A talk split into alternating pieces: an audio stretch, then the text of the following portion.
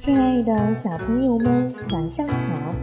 欢迎收听七巧板儿童故事会，我是你们的文文姐姐。文文姐姐每天都会在七巧板儿童故事会给小朋友们分享好听的故事。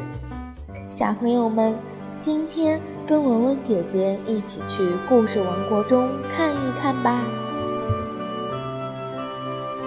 聪明的小羊，迷路的小羊被狼抓住了。小羊虽然吓得发抖，但是它很聪明。小羊说：“狼伯伯，求求你在吃掉我之前，能否吹个笛子给我听呢？”“什么？吹笛子做什么呢？”“我想在死之前。”配合着笛声跳一下我最喜欢的舞，该不会打算边跳舞边溜走吧？不会不会，我绝对不会逃走。好吧，我就吹一曲吧。狼吹起笛子，小羊配着调子跳舞，跳得很可爱。牧羊人听到笛声。跑了过来！大家快冲！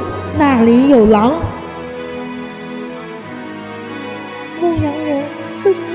将狼抓住，救了小羊。狼非常的懊悔，上当啦！那是小羊向牧羊人求救的信号了。